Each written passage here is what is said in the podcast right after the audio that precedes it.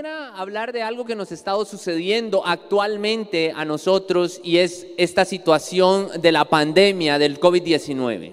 Ha sido una situación que nos ha golpeado y que ha cambiado al mundo por completo, a tal punto que la rutina que llevábamos, la forma de vivir, la normalidad que conocíamos antes desapareció. Nos frenó de golpe y nos cambió completamente muchos de nuestros planes, muchos de nuestros sueños a tal punto que ya no puedo estar abrazando a las personas si quisiera abrazarles, a tal punto que no puedo estar besando ni siquiera a familiares que no, que no sean parte de mi burbuja, si voy a visitar a una tía, si quiero visitar a, a, un abuelo, no puedo estarles dando un beso ni siquiera. ¿Por qué? Porque ahora la pandemia, el COVID nos lo ha limitado por los protocolos, por el cuidado.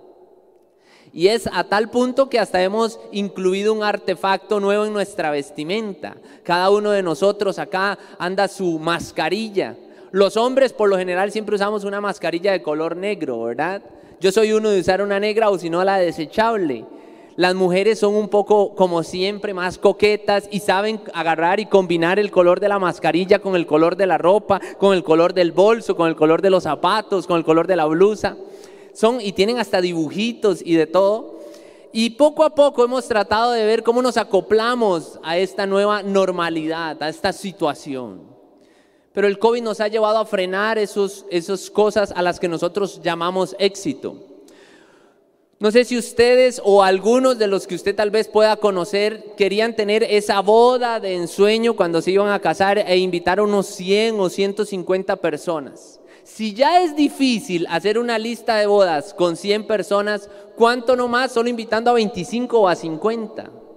No sé cuántos también querían estudiar una carrera universitaria o sacar otro título más, pero se les ha complicado porque tal vez les redujeron la jornada, porque tal vez lo despidieron, porque tal vez papá y mamá, quienes son los que me pagan los estudios, no tienen tantos ingresos ya. No sé si usted ya iba a comprarse una casita propia y ya no se pudo. O si iba a comprar su primer carrito y tampoco se pudo. Y muchos sueños y anhelos o cosas que queríamos hacer no han podido salir. O usted venía montando su empresa e iba creciendo un poquito, pero se vino la pandemia y se vino para abajo la empresa también. Es una situación complicada. Y no solo hablemos a nivel personal, hablemos a nivel más general, a nivel de país. Hoy por hoy nos encontramos en que en los hospitales no hay camas para unidades de cuidados intensivos. Los doctores ya no saben qué hacer con esta situación y lamentablemente no pareciera que no se puede ir más rápido con el tema de la vacunación. Los empleos han disminuido, han despedido a muchas personas y la situación realmente es complicada, es caótica. Pero si nos vamos a Nehemías, porque hoy vamos a hablar de Nehemías y por eso la, enseñanza se titula La oración de Nehemías. Nehemías se enfrenta también ante una situación que está viviendo su pueblo, donde están sufriendo vulnerabilidad, donde las cosas no están tan bien como quisieran que estuvieran. Y les leo Nehemías capítulo 1, versículos del 1 al 3, para ponerlos en el contexto de lo que está sucediendo allí.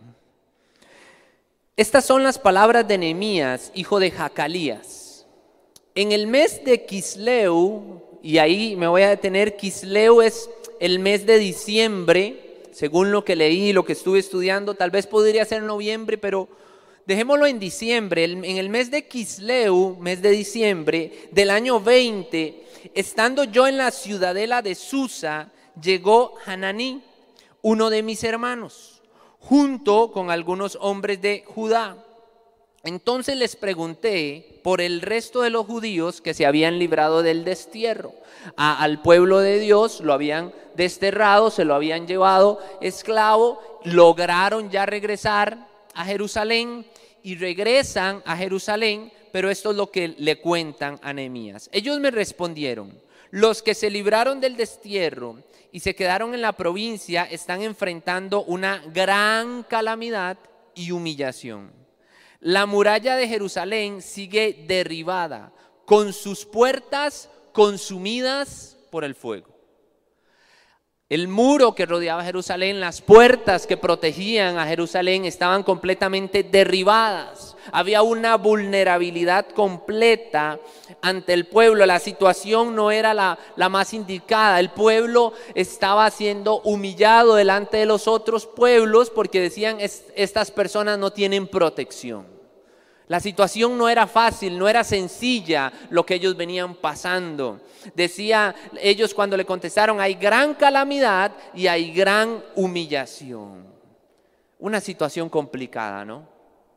Pero creemos que Dios va a dar éxito a nuestro esfuerzo después de escuchar este mensaje y lo que vayamos a hacer y ese esfuerzo que le vamos a meter a las cosas. Pero para ello, oremos. Señor, te damos gracias por tu fidelidad y por tu amor. Te damos gracias porque tú eres bueno. Te damos gracias, Señor, porque nos permites hoy estar acá en esta casa, Señor. Gracias, Señor, por el día que nos has regalado.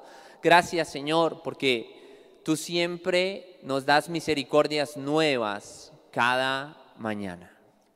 Hoy, Señor, te pedimos, Padre Celestial, que abras nuestro entendimiento, nuestro corazón para escuchar este mensaje y no solamente oírlo, Señor, sino aplicarlo en nuestras vidas y poner en práctica los principios que hoy aprendamos de ti, Señor.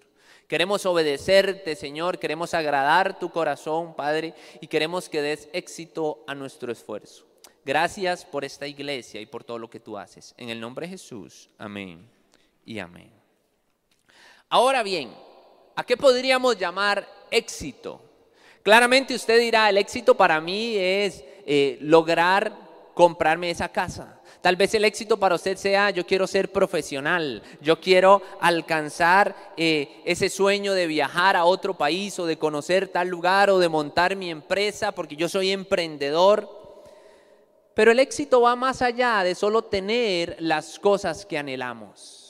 El éxito realmente es vivir para hacer la voluntad de Dios. Y en medio de esa voluntad que Dios quiere para nuestra vida está el servirle a otros, servir a otras personas. El éxito en sí es vivir para hacer lo que Dios anhela. Ese es el éxito real, vivir para hacer lo que Dios anhela. Mi esposa, que hoy me acompaña acá en la iglesia, me preguntaba, ¿qué es éxito para usted? ¿Qué sería alcanzar algo de éxito para usted en su vida? Gracias a Dios he podido cumplir algunos sueños en mi vida, pero ¿qué le falta? ¿Qué, qué cree que podría ser éxito para usted? Y yo le dije, pensando en este mensaje, pensando en que quiero hacer lo que Dios anhela, yo creería que éxito para mí sería ver este auditorio lleno de jóvenes. Gracias a Dios, Dios nos ha dado la oportunidad a mi esposa y a mí de ser los líderes de jóvenes de ECO, de, de edades de 18 a 25 años. Y hago un paréntesis invitando a todos aquellos jóvenes de 18 a 25 que no están con nosotros en ECO que vengan a nuestras reuniones. Están muy, muy, muy buenas. Tenemos grupos y todo. Pero ese es mi sueño, ese sería el éxito que lograría alcanzar, algo en, en lo que me sentiría muy bien y es poder ver este auditorio lleno de jóvenes pero no solamente lleno de jóvenes que se vengan a sentar y se vayan, que sean casi visitas, no, que se conviertan en discípulos de Jesús, jóvenes que le sirvan al Señor, jóvenes que quieran ir a, bendecir a otros, jóvenes que prediquen la palabra, jóvenes que, que, sean generosos, jóvenes que ayuden, jóvenes que atiendan, que hay que pintar esa pared, se pinta, que hay que acomodar la silla, se acomodan, jóvenes que estén diciendo, aquí estoy, heme aquí, envíame a mí, Señor. Esos jóvenes quisiera tener acá. Y mi esposa me pregunta, ok, el Señor da éxito a tu esfuerzo, ¿qué estás haciendo para alcanzar eso? Yo le dije, bueno, estamos formando un equipo de trabajo, hay jóvenes que se están comprometiendo, los estamos formando, estamos creciendo en grupos y ahora tenemos más grupos de los que teníamos, estamos llegándole a más gente, eh, estamos trabajando, nos estamos esforzando, le digo a mi esposa. Y me dice, Jessica, eh, en todo eso que me dijiste tan bonito, ¿dónde está la oración? Ah, no, no, yo, yo oro también, no, yo, yo oro. Me dice, no, no parece, porque ni siquiera lo mencionaste. Y le digo yo, sí, sí, hay, que orar, hay que orar. ¿Y cómo se nos olvida eso a veces como cristianos? Lo tenemos ahí, ¿verdad? Decimos, sí, Señor, hoy, hoy voy a orar, Señor, gracias, Señor, por estos alimentos. Te amo, Señor, amén. Y la oración no forma parte de nuestra práctica, de nuestra vida, no es un hábito en nosotros, sino que oramos de ahí de a poco, de más o menos, un ratito, un poquito. Y deberíamos de orar frecuentemente, deberíamos de orar de seguido, deberíamos de orar día y noche a nuestro Padre. Y Nehemías entendía esto claramente. Nehemías entendió que realmente el camino al éxito se podría construir a través de tres puntos que le quiero decir en esta mañana. Y el primero es conocer mi realidad. El primer punto que le quiero decir es conocer mi realidad. Nehemías entendía quién era, conocía cuáles eran sus sus fortalezas y conocía cuáles eran sus debilidades. Nehemías sabía de qué era capaz, pero también conocía cuáles eran sus limitaciones. Nehemías era el copero del rey.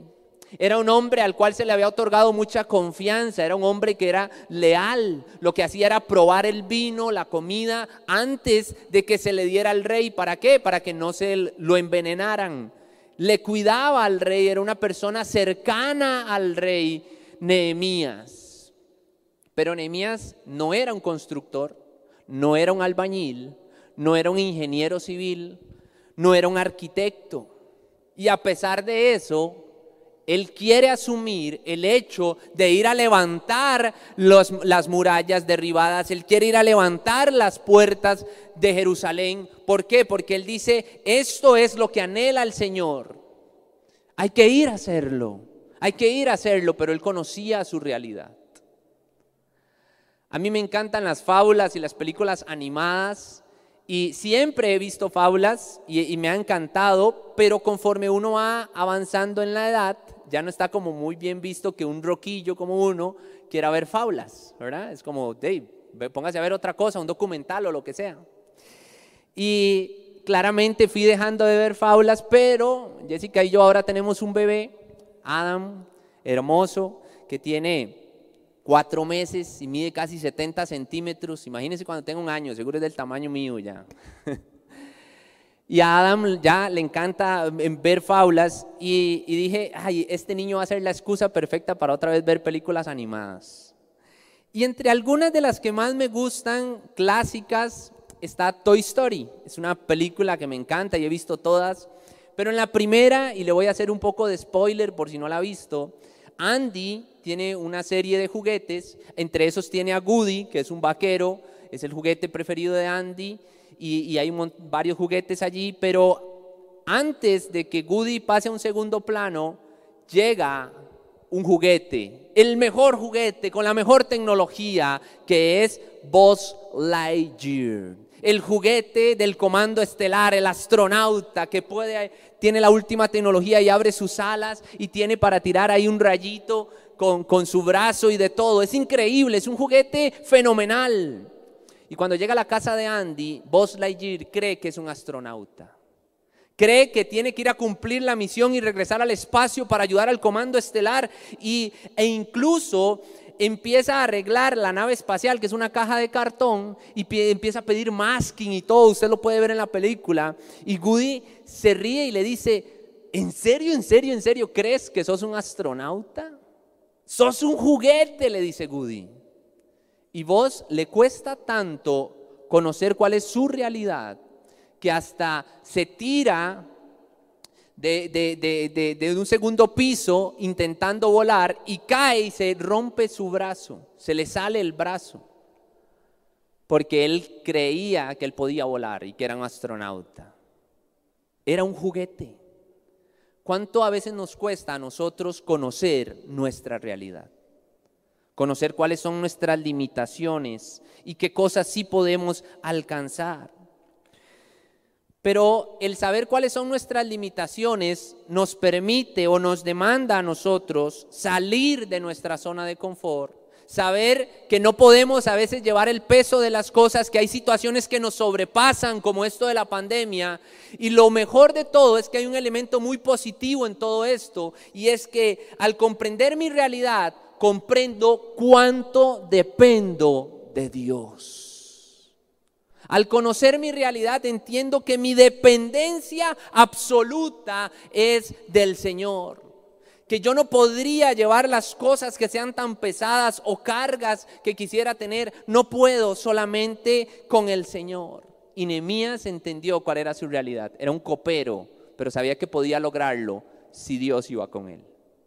Usted podrá lograrlo si Dios va con usted. El segundo punto que quiero hablarles es orar en todo tiempo. Hoy tuvimos en la mañana ah, eh, eh, un tiempo de ayuno y oración.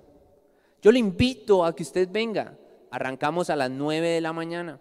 Ahí vamos a estar anunciando el próximo para que usted venga. Es un tiempo maravilloso. Oramos por los niños, por la juventud, por el país, por el gobierno. Oramos por la iglesia, oramos por las familias. Venga y disfrute de ese tiempo. Leímos un comentario bíblico con respecto a la oración, la Biblia del diario Vivir, que dice, cuando el pueblo de Dios ora, las decisiones difíciles se ubican en la perspectiva correcta. Hay una perspectiva correcta. Y me permite eso que tomar las medidas adecuadas. Es maravilloso cuando el pueblo de Dios ora. Y Nehemías entendía que había que orar en todo tiempo. Dentro de este punto 2 de orar en todo tiempo, quiero darles unos subpuntos, o el 2.1, por así decirlo. Y el primero que quiero darles es, ¿quién es Dios? ¿Quién es Dios para nosotros? ¿Quién es Dios en nuestra vida?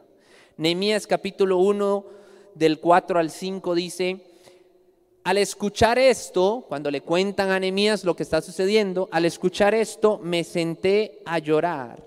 Hice duelo por algunos días, ayuné y oré al Dios del cielo. Nehemías lloró, Nehemías tuvo duelo, Nehemías se sintió mal. Y se vale mostrarse vulnerable ante las situaciones de la vida. Nosotros como cristianos se vale mostrarse vulnerable. Pero lo que no se vale es quedarse ahí. No podemos quedarnos toda la vida llorando, Señor, aquí estoy tirado, Dios. No, no vale, la, no vale quedarse allí. Hay que seguir, hay que avanzar. Y Nehemías hace, empieza a hacer algo en el versículo 5. Dice, le dije, Señor Dios del cielo, grande y temible, que cumples el pacto y eres fiel con los que te aman y obedecen tus mandamientos. Nehemías tenía claro quién era Dios. Exalta su nombre habla de las maravillas del Señor. Dice, eres grande y temible. Señor, tú cumples los pactos y eres fiel. Cuando empezamos a orar y le buscamos al Señor, de inmediato le pedimos o le exaltamos. O llegamos de una vez, Señor, Padre Celestial, tú conoces esa muchacha que me gusta, tú sabes ella que me está gustando, está muy bonita, Señor, por favor, permite que sea mi ayuda idónea y que yo me case con ella en el nombre de Jesús. Amén o le exaltamos al Señor. Y sacamos un rato para adorar su nombre, oh Dios Todopoderoso, toda la gloria y la honra a ti, fiel, digno, santo. ¿Quién es Dios en nuestras vidas? ¿Qué lugar ocupa Dios en nuestras vidas? ¿Tenemos tan alto concepto de Dios? ¿Tenemos un vínculo cercano con nuestro Padre? Incluso, ¿concibimos al Señor como nuestro Padre o como un Dios lejano? O le tenemos cerca? Es mi papá. Dios en nuestra vida no puede ser algo. Dios en nuestra vida tiene que ser todo. Dios no puede ser el Dios que yo le tengo un ratito con Él ahorita, los domingos en la mañana. Dios tiene que ser mi todo, mi todo Dios. Segundo aspecto que vemos en la oración de Nehemías es que hay una súplica, hay un clamor. En Nehemías capítulo 1, versículo 6, en su primera parte dice, te suplico que me prestes atención, que fijes tus ojos en este siervo tuyo que día y noche, día y noche ora en favor de tu pueblo Israel. Me metí en, la, definición de la Real Academia Española, de la definición de súplica, y habla acerca de que es rogar. La súplica es rogar, pero habla algo que me gustó más y es pedir con humildad y sumisión a algo o a alguien. Pedir con humildad. Es llegar delante del Señor y suplicarle. Nehemías lo hizo. Ante la grave situación que estaba viviendo el pueblo de Nehemías, Nehemías suplica al Señor. Le pide al Señor, por favor, porque él entiende que solo el Señor es aquel que le puede solucionar, solo el Señor es aquel que le puede ayudar, porque Nehemías conocía su realidad. Le suplica que le preste atención. Hay algo que nos ha estado pasando muchas veces porque Nehemías le oraba a él de día y de noche, de día y de noche. Esto solo significa algo y es que la, con solamente una oración Nehemías no obtuvo lo que quería. Nehemías le estuvo pidiendo al Señor constantemente. Fue una oración constante al Señor. Frecuentemente le buscaba, le suplicaba al Señor. Y a qué voy con esto, que esta sociedad nos ha empujado y nos ha enseñado a tener todo ya. Comida rápida, ya. Meto la comida al microondas y quiero que se caliente ya. Me meto a internet y si la página no carga tan rápido, digo, ¿qué le pasa a este internet? Quiero todo ya. Que llegue ya todo. Estoy viendo una película y, y no se puede pegar porque quiero que la película fluya todo ya. Todo lo queremos ya. Y en el Señor no ocurre así, el Señor nos forma en paciencia, nos forma en paciencia. Y Nehemías lo entendía, por eso lo oraba día y noche. Hay ocasiones que oramos y le pedimos al Señor, Señor, ayúdanos con esto y lo otro, y ya, bueno, yo ya oré, ahí se lo dejo al Señor, que Dios vea. No, tiene que ser algo constante. Y en Nehemías, en el 1.6, en su segunda parte, me encanta algo que él hace. Confieso que los israelitas, entre los cuales estamos incluidos mi familia y yo, hemos pecado contra ti. Él confiesa, él habla. Los israelitas, entre los cuales está mi familia y yo, hemos pecado contra ti. Qué importante es la confesión. Es un paso fundamental en nuestra vida como cristianos confesar y decir nuestros pecados, las cosas en las que hemos fallado. Pero el diablo juega con la vergüenza y juega con nuestra culpa y el diablo le encanta que no confesemos las cosas porque el diablo siempre juega en lo oculto, en lo oscuro, en lo secreto que nadie sepa, que nadie se dé cuenta. Tranquilo, usted puede salir de eso solo.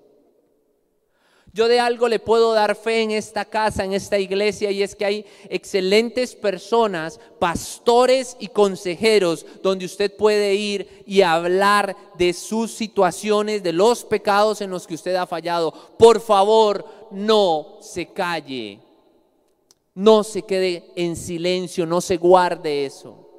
David dijo que cuando él se cayó el pecado, su cuerpo parecía que se estaba empezando a envejecer. No se guarde su pecado. Él dice, Señor, hemos pecado contra ti. Hemos pecado contra ti. Proverbios 28, 13 dice, quien encubre su pecado jamás, jamás prospera. Qué raro, ¿por qué no me va bien? Qué raro, ¿por qué no me levanta la empresita? Qué raro, ¿por qué? Quien encubre su pecado jamás prospera. Mas quien lo confiesa y lo deja, haya perdón, haya misericordia. Confiese, acérquese, háblelo, dígale al Señor, pero también a veces, y es muy necesario, hablarlo con otro hable sus situaciones, hable las cosas. Y, y Nehemías tiene algo que a mí me encanta y es que Nehemías tiene una actitud de humillación. Ese es el siguiente, actitud de humillación. Nehemías, eh, igual en el capítulo 1, versículo 7, dice, te hemos ofendido y nos hemos corrompido mucho. Hemos desobedecido los mandamientos preceptos y decretos que tú mismo diste a tu siervo Moisés. Nehemías se humilla por completo delante del Señor y le dice, Señor, no sé, te hemos ofendido, Señor. Nos hemos corrompido y te hemos desobedecido. Hemos desobedecido todo lo que nos has mandado, todo lo que hemos aprendido a través de la ley que nos enseñó Moisés. Hemos sido desobedientes, Señor. No hemos agradado tu corazón. Nehemías tiene una actitud de humillación delante del Señor. Él tenía claro que no merecían nada por cuanto habían pecado y se humilla en medio de todo pidiéndole, suplicándole al Señor por su favor, por su perdón. Quien se humilla es capaz de reconocer su falta, su debilidad y su condición delante de Dios. Pero algo que quiero resaltar, además de que Nehemías fue humilde para reconocer, es que Nehemías ora en plural. Nehemías dice, te hemos ofendido. Señor, nos hemos corrompido habla de todo el pueblo en sí. Y consulto, ¿hemos orado ya por Costa Rica? ¿Hemos orado por nuestra nación? ¿Cuánto tiempo en nuestras oraciones sacamos para orar a Dios pidiéndole por Costa Rica? por la economía, por la situación del COVID, por cómo están los hospitales, por cómo la gente se está enfermando y está muriendo. ¿Cuánto tiempo sacamos para orar por nuestro país? ¿Cuánto tiempo sacamos para orar por nuestra nación? ¿Le oramos cada día a Dios por Costa Rica o de vez en cuando? No sé si ya sabe, pero me imagino que sí, porque ya nos están empezando a dar por todo lado la propaganda de los nuevos, de los nuevos candidatos, porque el próximo año vamos a tener nuevo presidente en nuestro país. ¿Estamos orando ya por nuestro futuro presidente? ¿O estamos, ay, otro corrupto más, ay, ese mismo, ay, aquel, ay, qué pereza, todos son iguales? ¿Estamos orando por nuestro presidente ya? Le estamos pidiendo perdón a Dios por los pecados que ha cometido nuestra nación. Señor, perdona porque Costa Rica ha querido sacarte de esto, ha querido sacarte de lo otro. Señor, hemos permitido que entre tal cosa, hemos sido tolerantes con tal otra. Oramos y le pedimos perdón a Dios por nuestro país. Señor, perdónanos. Porque sea que usted sea costarricense o extranjero que vive acá en esta nación, estamos viviendo en este territorio le pedimos al Señor perdón por nuestro país. Y hay algo que me encanta también y es que al hablar en plural se ora por la familia. Yo cuando a veces me voy a dormir estoy sumamente cansado por todo el día. Yo llego y ya estamos a punto y Jessica me dice a veces oremos. O yo le digo, bueno, vamos a orar. Yo le digo, bueno, vamos a orar, sí. Señor, vamos a orar por la familia. Señor, yo oro ahora por mis papás, por mi hermano, oro por mis suegros, oro por las hermanas de Jessica, oro por el hermano de Jesse, oro por eh, el esposo de la hermana Jessica, Eddie, Señor, eh, por Billy Bella, nuestros perritos. Gracias en el nombre de Jesús, amén. Y ya, ya me vuelvo a dormir. Y Jessica me dice, ¿qué es esa oración express? ¿Qué fue eso? Usted ni oró, ¿qué está pasando?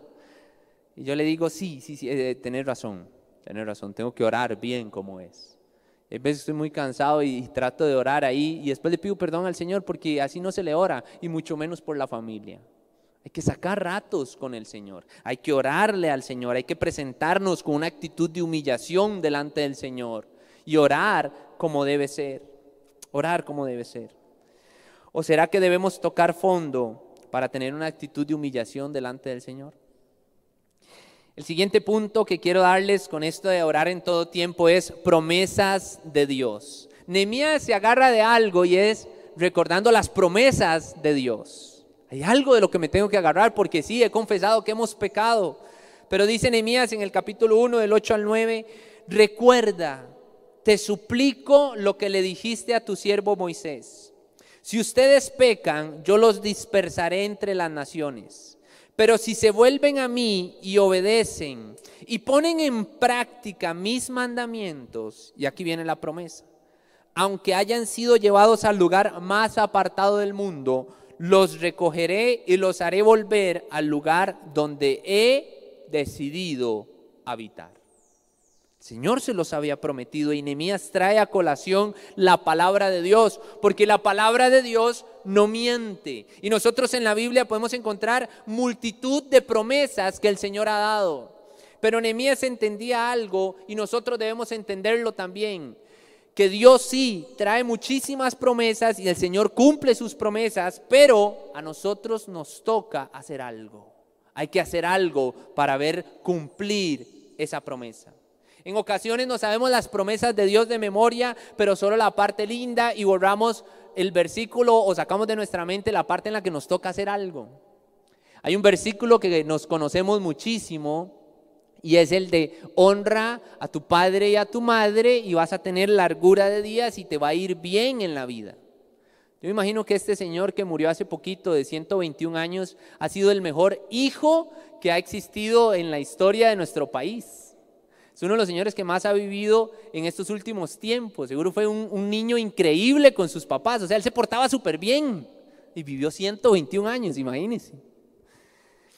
El Señor dice que si honramos a papá y a mamá, vamos a tener muchos días y nos va a ir bien. Sí, ¿quieres que te vaya bien? ¿Quieres tener muchos años de vida? Honra a papá y a mamá. Hay que hacer algo. La enseñanza se titula Da éxito a mi esfuerzo. No, da éxito aquí sentado. Aquí, Señor, manda el maná del cielo, mándalo, mándalo. A tu esfuerzo el Señor da éxito. Nemías lloró, Nemías hizo duelo, Nemías ayunó, Nemías se sintió mal, pero Nemías hizo algo. No nos podemos quedar simplemente ahí sentados. Necesitamos hacer algo. Dios no se mueve por la conmiseración. Ay, pobrecito yo. Ay, Señor, ayúdame. Ay, Señor, a mí para cuándo, Señor. El Señor se mueve por fe. El Señor se mueve por lo que usted vaya a hacer, que usted le crea al Señor. Lleve sus currículums y llévelos y salga. Hoy, Señor, voy a ir a conseguir trabajo. Vaya y haga las empanaditas y diga, Señor, yo creo que hoy estas empanaditas se van a vender y con esto voy a poder comprar comidita más para la casa. Salga, esfuércese, haga.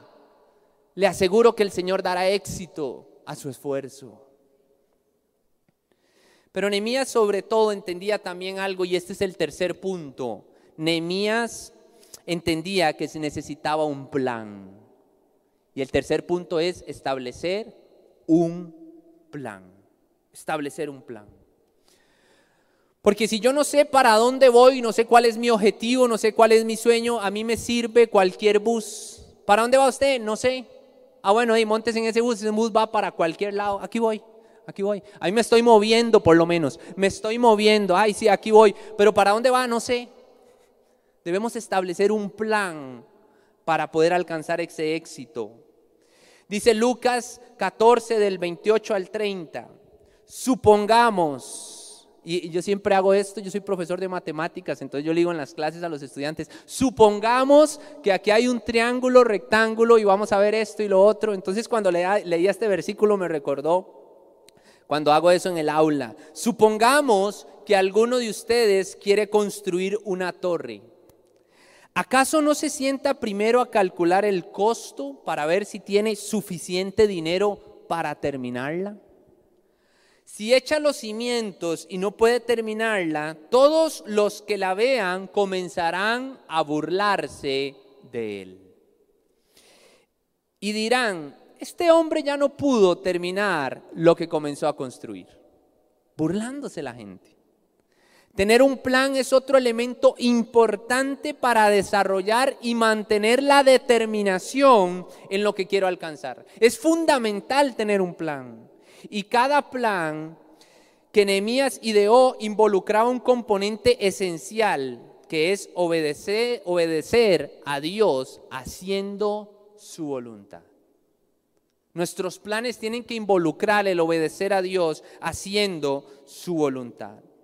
Nehemías capítulo 1, versículo 11 es un versículo maravilloso que yo creo que todos deberíamos decirlo cuando estamos orando cuando hablamos con el Señor. Señor, te suplico que escuches nuestra oración. Pues somos tus siervos y nos complacemos en honrar tu nombre. Nos complacemos en honrar tu nombre. Yo creo que si cada uno de los que hoy está acá vino y trata de escuchar la enseñanza es porque anhela en su corazón honrar el nombre de Dios, ¿cierto? Y por eso debemos orar de esta manera. Y Nehemías dice, y te pido que a este siervo tuyo le concedas tener éxito. Pídale al Señor, Señor, por favor, ayúdame, concédeme tener éxito. Y Nehemías después dice, y ganarse el favor del rey, porque tenía que ir a hablar con el rey. Nehemías conocía su realidad. Siempre tengo esta frase con mi hermano Bernie, que es, el éxito es la obediencia a Dios. Ese es el éxito en la vida. El éxito es la obediencia a Dios. El éxito no es en qué me desempeño, el éxito no es eh, lo que tengo, el éxito es la obediencia a Dios. Proverbios 21:5, este versículo me lo dio mi esposa cuando estábamos armando esta enseñanza. Dice, los planes bien pensados, pura ganancia. Los planes apresurados, puro fracaso. Puro fracaso. Piense bien, analice lo que va a hacer, dígale al Señor, Dios, dame las estrategias, Señor, indícame por dónde ir, dime cómo lo hago, cómo convenzo a ese cliente, cómo logro hacer esto, me sirve estudiar esta carrera o no, compro esta casa, este carro, Dios, vale la pena. Pídale al Señor, tenga un plan sobre las cosas que va a hacer. De aquí a tanto tiempo haré esto, lo otro. Planes bien pensados, pura ganancia. Y con esto casi que voy cerrando. Dice Nehemías capítulo 2, versículos del 1 al 5. Un día en el mes de Nisan, ahora les dije que el mes de Kisleu era el mes de diciembre. En el mes de Nisan es el mes de marzo, abril aproximadamente.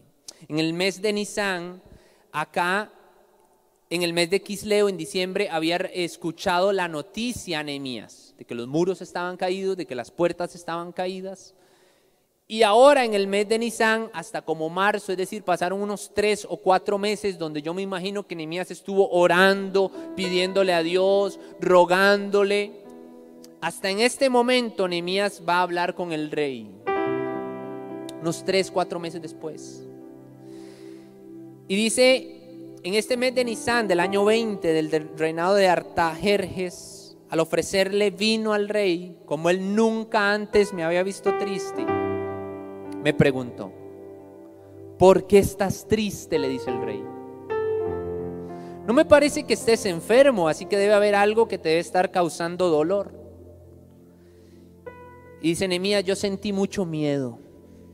Y le respondí que viva su majestad para siempre. ¿Cómo no he de estar triste si la ciudad donde están los sepulcros de mis padres se hallan en ruinas, con sus puertas consumidas por el fuego? Podríamos decirle hoy al Señor, Señor, ¿cómo no voy a estar triste si mi país está pasando lo que está pasando? Si, esta, si nos está consumiendo esta enfermedad y la economía no está bien. Tenemos que hacer algo, ¿no? Por nuestro país. El rey le dice, ¿qué quieres que haga? replicó el rey encomendándome al Dios del cielo. Ojo, antes de hablarle y darle una respuesta al rey, dijo, Señor, yo me encomiendo a ti, dame la sabiduría para ver qué digo. Le respondí, si le parece bien y si este siervo suyo es digno de su favor, le ruego que me envíe a Judá para reedificar la ciudad donde están los sepulcros de mi padre. Nehemías cuando se presentó al rey reflejó algo de lo que hemos venido hablando. Conocía cuál era su realidad. Era un copero nada más. Le clamó a Dios al hablarle al rey, orando en todo tiempo. Y además le explicó al rey que tenía un plan. Le dijo, voy a ir a hacer esto. Esto es lo que quiero alcanzar. Y Nehemías cuando fue a la ciudad, al pueblo, incluso la observó para ver de qué manera podían empezar los trabajos. Y le invito a que lea todo el libro de Nehemías. Este es el puro principio. Son 13 capítulos maravillosos.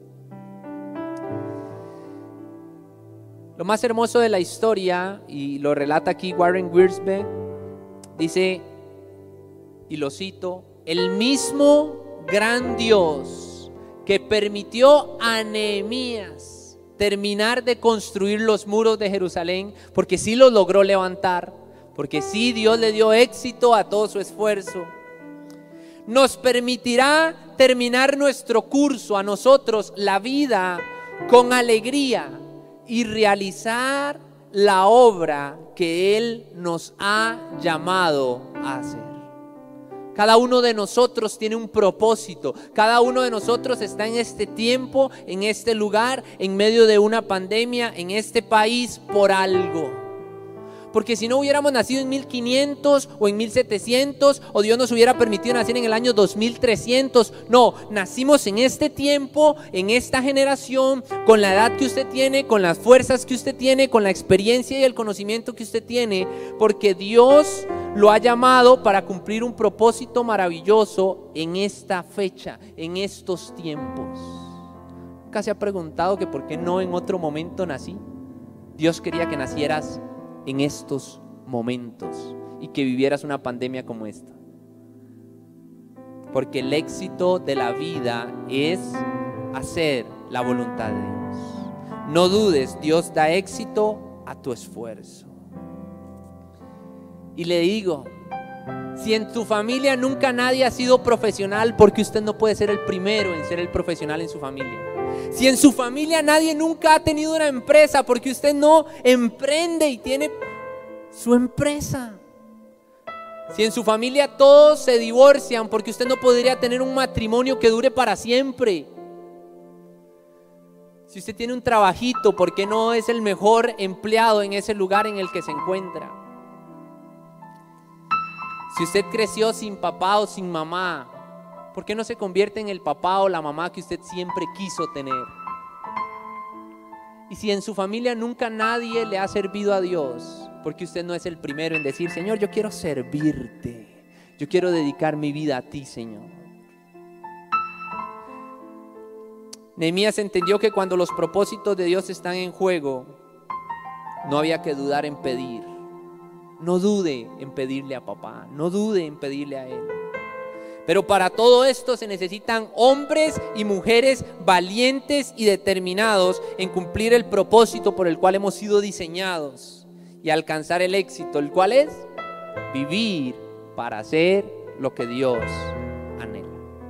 Que nuestras acciones den gloria a Dios. Que nuestra vida sea un testimonio vivo de cómo se agrada al Señor. Que Dios cumpla su propósito en cada uno de nosotros. ¿Qué le parece si nos ponemos en pie y oramos al Señor para terminar?